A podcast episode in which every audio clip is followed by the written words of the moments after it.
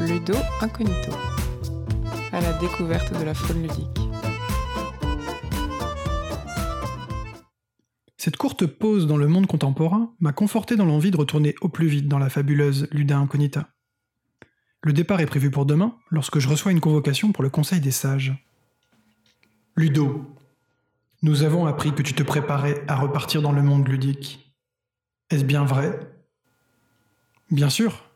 Il me reste tant à découvrir. Nous avons toléré ta première escapade. Comme on dit, il faut que jeunesse se fasse. Mais il est maintenant temps que tu t'occupes de sujets plus sérieux, que tu trouves un travail et que tu t'accomplisses. Le jeu ne peut décemment plus occuper tout ton temps. C'est une activité plaisante, nous n'en disconvenons pas, mais il doit être laissé aux enfants et aux compulsifs. Le jeu est aujourd'hui reconnu comme un sujet d'étude et un thème philosophique. Huizinga, Kaiwa, Henriot nous l'ont déjà prouvé. Mais c'est pourtant loin d'avoir toujours été le cas.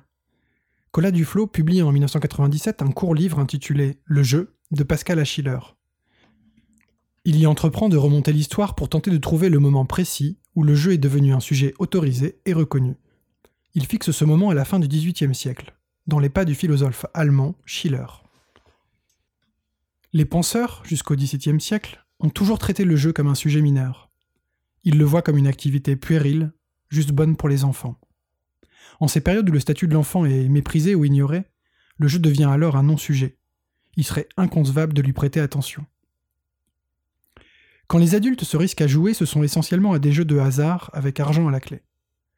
Pour les sages, ces pratiques sont hautement critiquables, car elles entraînent toutes sortes d'excès, excitation, avidissement, et de mauvais penchants, violence, criminalité. Ces jeux dérangent de plus l'ordre établi, qui voudrait que l'argent gagné le soit toujours à la sueur du front. La religion les fustige, on y joue en cachette. Cependant, tous les jeux ne sont pas discrédités. Les jeux les plus intellectuels, ou les joutes sportives, sont valorisés, et ceci dès l'Antiquité, car on leur prête alors une vertu utilitaire, entraînement, éducation, mais aussi délassement physique et moral. Le jeu n'est respecté que parce qu'il représente la pause nécessaire entre deux activités plus sérieuses. Sans vouloir vous offenser, il me semble pourtant que le jeu mérite plus d'attention que celle que vous lui accordez. Comment oses-tu? Quelle valeur lui trouves donc-tu Ces mathématiciens, par exemple, ceux que vous estimez tant, ils ne font rien que jouer et réfléchir au jeu qu'ils créent. Certes, il s'agit là d'une application intéressante de certains jeux. Mais ça ne suffit pas à nous convaincre de l'importance de tous les autres. Regardez autour de vous. Tout le monde joue. Le jeu est partout. Comment ignorer ou mépriser une pratique aussi universelle? Ce n'est pas parce qu'elle est répandue qu'une pratique est respectable. Mais enfin, que fait-on de mal quand on joue? Cela ne rend-il pas plus heureux? Au sortir de la Renaissance, Colas Duflo identifie plusieurs facteurs qui vont faire du jeu un objet enfin digne. Le XVIIIe siècle, ce siècle des Lumières, est parfois également appelé le grand siècle du jeu. À cette époque, en effet, une frénésie ludique s'empare de l'Europe dans toutes les classes sociales. On joue au jeu de loi, au piquet, au pharaon ou au trick-track. Le jeu devient une pratique sociale très répandue, reconnue et nécessaire. Dans ces mêmes temps, les Lumières rappellent l'importance de l'éducation. L'enfant devient une femme ou un homme en devenir qu'il faut considérer et façonner. Le jeu est un moyen de faciliter cet apprentissage. Rousseau en fait même un ressort clé d'une éducation réussie. Les mathématiciens, quant à eux, se découvrent un soudain intérêt pour les jeux de mise. Il calcule risque, gain et espérance. C'est l'apparition des probabilités. On découvre même chez le joueur lambda une approche intuitive des mathématiques qui surprend. Le jeu devient ainsi un sujet d'étude scientifique.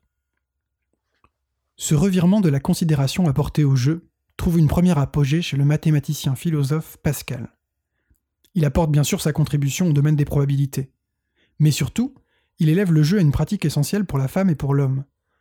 Dans la pensée pascalienne, l'humain est malheureux de ne pas savoir rester paisible.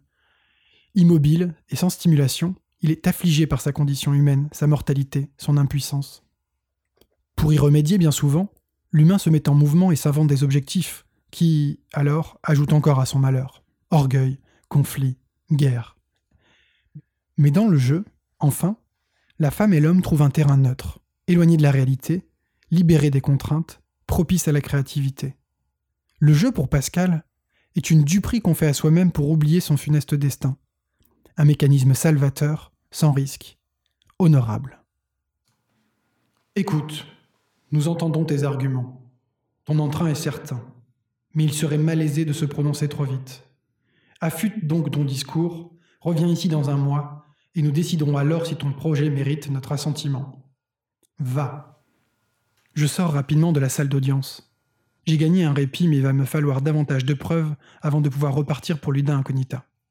Rendez-vous est pris dans un mois, et d'ici là, jouez bien.